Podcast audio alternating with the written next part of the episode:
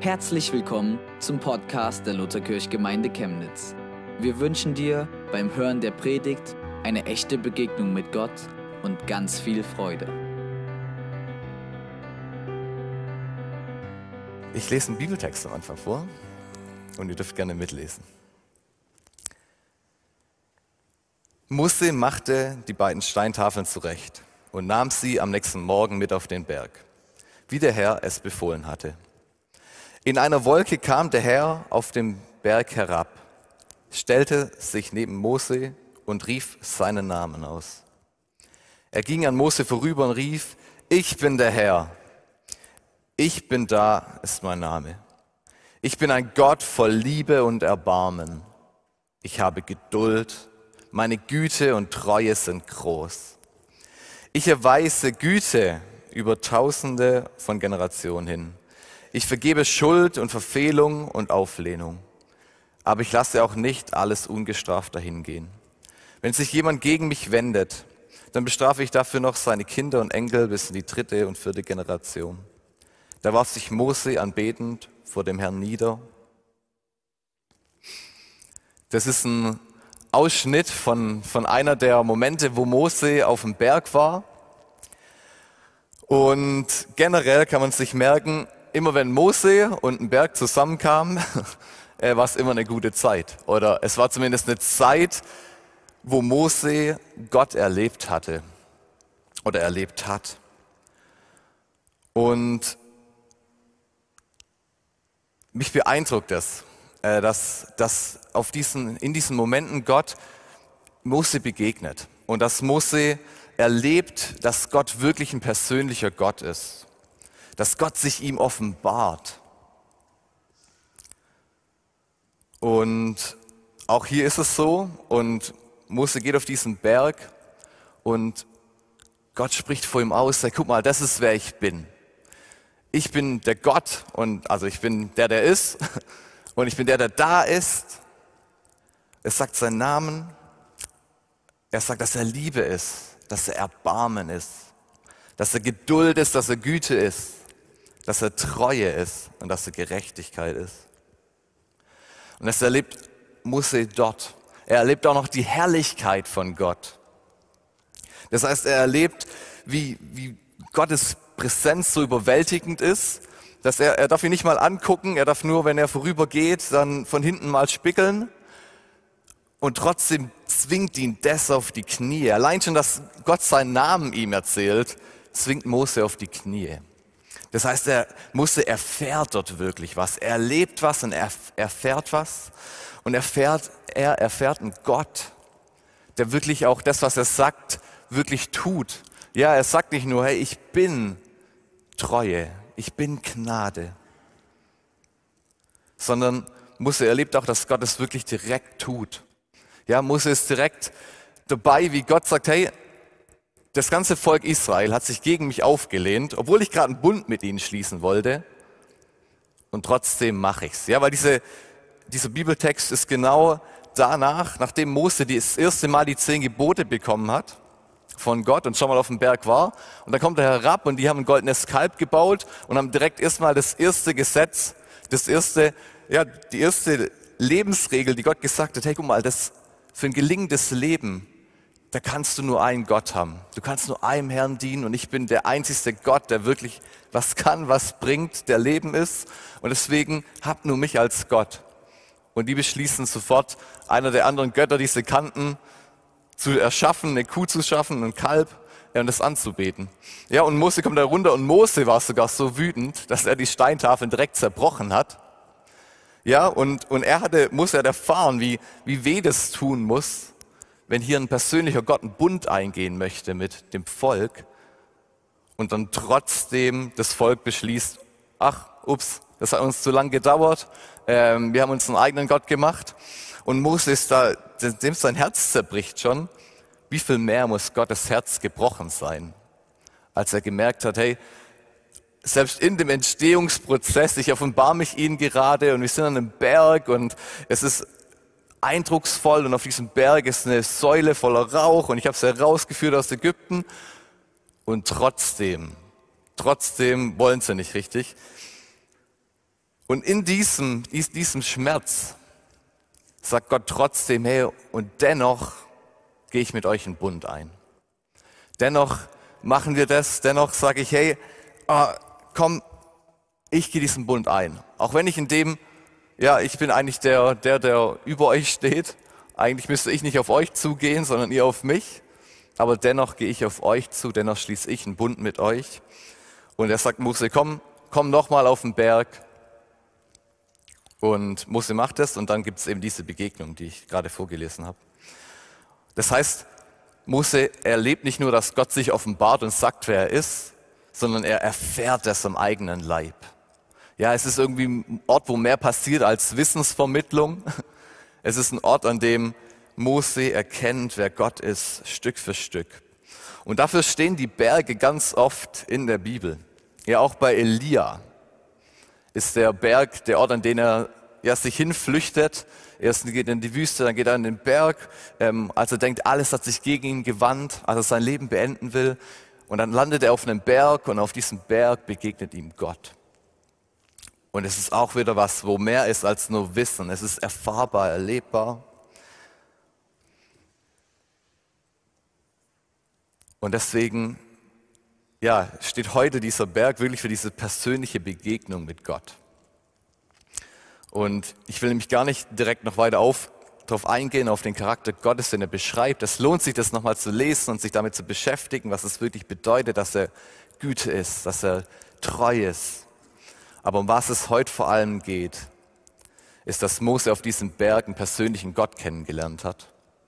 Und dass es ihn so geprägt hat, diese Begegnungen mit diesem persönlichen Gott, dass er, als Gott gesagt hat, hey, ihr regt mich auf, Volk Israel, geht ohne mich ins verheißene Land, ich sende euch einen Engel von draus, ich halte mein Versprechen. Dass Mose gesagt hat, ah, ah, also ohne dich, ich gehe nicht. Wir gehen nicht in dieses verheißene Land. Weil wenn du nicht mit uns gehst, na, wenn dieser persönliche Gott nicht mit dabei ist, dann ist es nichts wert. Weil ich habe dich kennengelernt auf diesem Berg, wer du bist. Ich habe dich kennengelernt in meinem Leben. Und deswegen will ich dich dabei haben. Ich gehe nicht ohne dich in das verheißene Land. Das heißt, für Mose war das so wertvoll, diese persönliche Beziehung mit diesem persönlichen Gott, dass er gesagt hat, ich bleibe zur Not hier in der Wüste, ist mir egal. Ich will nicht in dieses Land voll Milch und Honig, egal wie toll das ist und egal wie sehr sich das lohnt, ich gehe nicht hin. Und es beeindruckt mich, weil ich mir überlege, okay, würde ich das auch so machen? Würde ich sagen, okay, Gott, egal wohin, egal ob das viel schlechter ist als all meine Wünsche, wenn du nicht mit dabei bist, gehe ich nicht mit.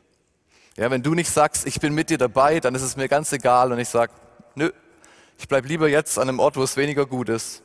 Egal, wenn du mir versprichst, dass mein ganzes Leben gelingen wird, dass alles perfekt sein wird, wenn du nicht dabei bist, dann will ich auch nicht. Und es beeindruckt mich an Mose. Und ich glaube eben, dass diese Erlebnisse auf den Bergen oder auf dem gleichen Berg immer, aber auf dem Berg, dass das dazu beigetragen hat, dass sich das bei Moses so entwickelt hat. Und was ich spannend fand, ist, dass die Israeliten im Gegenzug zu Mose sich damit zufrieden gegeben haben, zu sagen, okay, hey Mose, geh du auf den Berg, lern du diesen persönlichen Gott kennen. Wir, wir haben Schiss. Ähm, das ist uns zu Angst einflößen, diese Wolke, wo da ist und wer soll denn bestehen vor dem lebendigen Gott? Die Israeliten haben irgendwie noch nicht verstanden gehabt, dass es doch irgendwie möglich ist, mit diesem treuen, barmherzigen Gott in Kontakt zu treten, weil Mose hat es getan. Ja, und trotzdem sagen die Israeliten, ein bisschen, also ein bisschen später, deshalb geh du jetzt hin hör alles, was der Herr, unser Gott, sagt und teile es uns mit. Wir werden darauf hören und alles befolgen. Ja, das steht in, also im 5. Mose, Vers 5, Vers, äh, Kapitel 5, Vers 27. Und da geht es wirklich darum, dass das Volk Israel gesagt hat, hey, nee, wir trauen uns nicht auf den Berg. Wir haben gesehen, dass Gott mit Menschen spricht. Äh, Mose, wir schicken dich vor. Wenn du drauf gehst, das ist in Ordnung vielleicht ist auch ungünstig, aber lieber nicht wir. Äh, die hatten wirklich Angst und die kannten Gott irgendwie nicht so, wie Mose ihn kannte. Und dennoch, ja, sagt dann Gott auch in dem gleichen Kapitel, es war auch gut, dass die Israeliten nicht auf den Berg gekommen sind, weil die sind stur und hartherzig. Ja, es war gut, dass sie nicht gekommen sind. Ich weiß nicht, was ich mit ihnen gemacht hätte. Vielleicht hatten sie recht, dass ich sie vernichtet hätte. Aber dennoch gab es doch irgendwie einen Weg. David hat es erlebt, Elia hat es erlebt. Und viele aus dem Alten Testament haben erlebt, dass es doch möglich ist, vor diesen Gott zu treten. Und auch wenn es im Alten Testament vielleicht noch ein bisschen schwierig war, das gebe ich zu, Gott sagt auch öfters, bleib fern, ich bin ein heiliger Gott, wissen wir heute, dass wir einen neuen Bund haben. Ja, wir haben einen Bund mit Gott. Wir dürfen selbst in tiefster Sünde, ja, selbst wenn wir wie die Israeliten gerade ein goldenes Kalb gebaut haben, sagen, hey, guck mal, das ist mein Ersatzgott. Ja, wir dürften auf diesen Berg kommen, wenn wir sagen, okay, Jesus, du bist mein Herr. Und es tut mir leid mit diesem Kalb. Ich bin, ich bin ein Sünder. Ich bin eigentlich nicht würdig, vor dich gerade zu treten. Aber weil du für mich bist und mein Fürsprecher bist, Jesus, traue ich mich vor Gott zu treten. Und deswegen steht für uns der Berg offen. Ja, die Israeliten waren sich nicht sicher, dürfen wir hoch, dürfen wir nicht. Sie wollten auch nicht. Aber wir dürfen sicher sein, dass wir auf so einen Berg dürfen. Ja, wir dürfen diese Begegnungsstätte suchen, die Mose hatte. Und dennoch denke ich mir das manchmal in meinem eigenen Leben. Mir steht das offen. Mir steht offen, dass ich Beziehung mit Gott haben darf, dass ich diesen persönlichen Gott nicht nur Zeug über ihn wissen muss, sondern ihn auch wirklich erfahren und erleben kann. Ja, dass ich sagen kann, okay, ich, ich habe da nicht Zugang zu, zu so einem Ort, an dem Gott begegnet. Ich darf vor ihn kommen, in seine Gegenwart. Und dennoch machen wir es, glaube ich, nicht oft. Ähm, ich würde sagen, dass das, oder das ist auch mal bei mir, glaube ich, so, dass ich sagen würde, manchmal bin ich versucht zu sagen, hey, ah, es gibt ein richtig gutes Buch über die Berge, ja, und dann setze ich mich irgendwo bequemes hin und denke mir, wenn ich so über das Bergsteigen nachdenke, oh, die Berge, die sind schon schön. Das Matterhorn, oh, was ist so toll und oh, was man alles wissen kann drüber und dann kann ich seitenweise lesen über wie man auf Gletschern rumläuft und es ist schön bequem, ich trinke nebenher noch einen Tee und das ist gut, es ist schön, ich weiß viel über das Matterhorn, es ist nicht unbedingt falsch. Aber ich würde niemals von hier mit meinem Buch das erleben, was es wirklich bedeutet, das Matterhorn zu erleben. Ja? Ich würde niemals checken, was es heißt, es zu erfahren, was es ist, auf einem Berg zu sein. Ich liebe die Berge ich weiß nicht, was es ist, aber wenn ich dort bin, es ist einfach wunderschön. Und zwar steht auch in einem Buch, es ist wunderschön, aber wenn ich ein Buch über die Berge lese, das ist für mich einfach nur ein weiteres Buch. Da denke ich mir so, oh toll, ein Buch.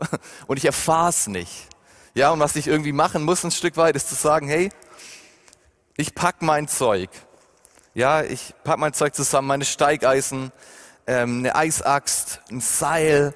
Ich suche mir ein paar Freunde und ich, und ich gehe los und ich weiß was über das Matterhorn. Ich gehe da nicht einfach blind drauf los. Das ist gefährlich beim Bergsteigen. Aber ich weiß was und ich setze das um. Ja, und so denke ich auch, dass, dass wir Christen manchmal sind, wenn es um diesen Berg der Begegnung mit Gott geht. Dass wir sagen, oh ja, ich lese mir einen Bericht von jemandem durch, ja. Oh, ich, ich rede mit der Person, die kennt Jesus, der ist super. Ich, oh, ich studiere Mose. Und jetzt stimmt, Mose kannte Gott. Ja, Moses, sein Gesicht hat so anscheinend geleuchtet, als er vom Berg runterkam und er hat es verhangen mit einem, also mit einem Tuch. Ja, er, er muss, ist, ihm ist das begegnet. Das heißt, ich könnte sagen, oh ja, Mose war so toll und auch Mose hier, Mose da. Aber eigentlich können wir doch auch den kennen, den Mose kannte. Ja, eigentlich können wir sagen, wir gehen selber los. Ja, es ist gut, Bücher zu lesen, zu sagen, okay, wie sieht Beziehung mit Gott aus? Wie kann das aussehen? Wie geht Fasten? Wie geht äh, Bibel lesen? Ja, wir können all diese Sachen uns aneignen, aber wenn es nur Wissen bleibt, dann ist es ein bisschen wie wenn ich in meinem Zimmer sitze und ein Buch über den Berg lebe, äh, lese und mich wundere, warum ich diese Erfahrung gerade nicht mehr habe, die ich so liebe. Dass ich nicht mehr, ich merke so, oh, irgendwas fehlt mir. Warum fehlt mir was? Es ist logisch, weil ich lese nur ein Buch über den Berg. Ich bin nicht auf dem Berg. Und da ist leicht zu verstehen, ja, Martin, du gehst nicht auf den Berg, also erlebst du auch keinen Berg. Aber ich glaube, im Glauben ist genau gleich. Ich kann mich mit so vielen Sachen beschäftigen. Ich kann Leute kennen, die Gott kennen. Ich kann Bücher lesen über Gott. Und ich kann Gott nicht kennen. Und um ehrlich zu sein, ist das, um was es geht. Ja, Gott zu kennen, Jesus zu kennen, ist ewiges Leben. Jesus sagt, hey, wenn ich euch nicht kenne, um das geht's. Er sagt, hey, geh weg von mir, ich kenne dich nicht. Ja, es gibt eine Bibelstelle, wo Jesus wirklich direkt sagt zu Leuten, hey, ihr habt zwar in meinem Namen alles Mögliche gemacht, aber ich kenne euch nicht. Und um das geht's. Es geht darum, Jesus persönlich zu kennen. Und deswegen ja, habe ich das heute mitgebracht, weil ich sage, das ist für mich genau das Gleiche. Hey, ich, wenn ich auf den Berg gehen will, packe ich meine Ausrüstung und gehe los. Und nur dort werde ich einen Berg erleben. Und ja, ich lese Bücher, weil die helfen mir, dort nicht in Gletscherspalten zu fallen. Aber um es wirklich zu erleben, muss ich losgehen. Und das ist eigentlich das Einzige, was sich heute mir auf dem Herzen gebrannt hat. Geb dich nicht mit Mose zufrieden, ja, sondern lern den kennen, den Mose kannte. Geb dich nicht damit zufrieden, wie die Israeliten unten zu stehen am Berg und zu sagen, hey, ihr anderen geht, Jens, geh du für mich hoch, sondern geh selber und schaff dir Raum. Und ja, es ist anstrengender, 1500 Höhenmeter zu laufen, als drüber nachzudenken oder ein Video anzugucken, wo es einer macht. Weil es ist manchmal anstrengend. Es ist äh, manchmal hat man ganz schön viel Adrenalin, wenn man da irgendwo auf so einem Grat steht und denkt so, oh, ist das jetzt wirklich wert? Ja, es ist es wert. Und man muss losgehen, man muss in den Laden gehen, man muss sich die Ausrüstung kaufen zusammen glauben. Hey, man muss sich irgendwie Raum schaffen, ja. Es kann sein, dass es manchmal ein bisschen was kostet. Viele von euch haben Familien, Kinder. Ich glaube, es ist, ich habe es nicht aus eigener Erfahrung, aber ich meine zu sehen, dass es schwer ist, sich Freiraum zu schaffen. Ja, es ist nicht so einfach, aber dann zu sagen, hey, ich spreche mich ab mit meiner Frau, mit meinem Mann, äh, mit meinen Kindern, dieser, diese halbe Stunde von meinem Tag, da schließe ich mich in die Garage ein. Ja, und ich gehe wie auf so einen Berg. Ja, ich mache mir diesen Platz und ich knie mich hin und sage, okay Gott, hier bin ich. Mose kannte dich und ich bin nicht damit zufrieden, um Mose zu kennen. Ich will dich kennen. Und deswegen, jetzt am Ende von dieser Fastenzeit, bleibt da dran. Ich weiß nicht, was ihr gemacht habt in der Zeit, ob ihr euch irgendwie Freiraum geschaffen habt, ob ihr gesagt habt, okay, immer morgens mache ich das und das oder ja, so, ich nehme Zeit für Lobpreis oder wie auch immer. Bleib da dran. Wenn es ein Spaziergang war, bleib dran. Wenn es Lobpreis war, bleib dran. Nicht als irgendeine so religiöse Pflicht, damit du es halt gemacht hast, sondern dass es so ein Sprungbrett ist für so Beziehung und Begegnung mit Gott. Weil ich glaube, um das geht's im Glauben. Ja? Wie gesagt, Wissen ist wichtig. Aber im Endeffekt, wenn ich fünf Dinge weiß und keine davon tue, oder fünf Dinge weiß und keine davon umsetze, ist es eigentlich schlechter, wie wenn ich eine Sache weiß und eine Sache tue. Ja, also wenn ich weiß, okay, Jesus, du liebst mich und du willst mir begegnen und ich setze das um und ich suche diese Begegnung, ist theoretisch meines Erachtens besser, wie wenn ich weiß, ich kann Hebräisch und Griechisch, in meinem Fall, das ist super, hilft mir, aber wenn ich damit nichts mache, und wenn es nicht dazu beiträgt, dass ich diesen persönlichen Gott mehr kenne, dann ist eigentlich der, wo einfach nur sagt, Jesus liebt mich und ich versuche ihn kennenzulernen, macht es viel besser als ich. Und ich habe das erlebt in letzter Zeit, selbst als Pastor. Ich kann so beschäftigt sein mit allen möglichen. Ich studiere Mose, ich mache hier das, ich führe, also ich führe kein Volk, aber ich äh, kümmere mich um Leute. Und ich kann trotzdem vergessen, dass mein Gott ein Gott ist, der persönlich ist. Und ich kann vergessen, dass es um das, was es eigentlich geht, dass ich morgens aufstehe, mich in die, meine Hände in den Himmel steige und sage, Jesus, danke, dass ich dich kennen darf. Begegne mir. Du bist ein persönlicher Gott. Oh, ich will das. Und dass ich mich da dafür Raum schaffe, immer wieder. Und ich glaube, es geht in jedem Job so, egal was für einer, dass es Sachen einnehmen kann. Familie kann einnehmen. Und das sind gute Dinge. Aber ich glaube, wir müssen uns aufmachen auf dem Berg und uns dafür Zeit nehmen. Und wenn ihr sagt, okay, alleine finde ich das schwer, ähm, eine der Sachen, die ich liebe beim Bergsteigen, ist, dass man selten alleine ist. Ähm, und meistens nimmt man auf jeden Fall jemand mit, gerade wenn man im Schnee unterwegs ist, damit man denen Seil binden kann. Deswegen habe ich hier dieses lange Seil dabei.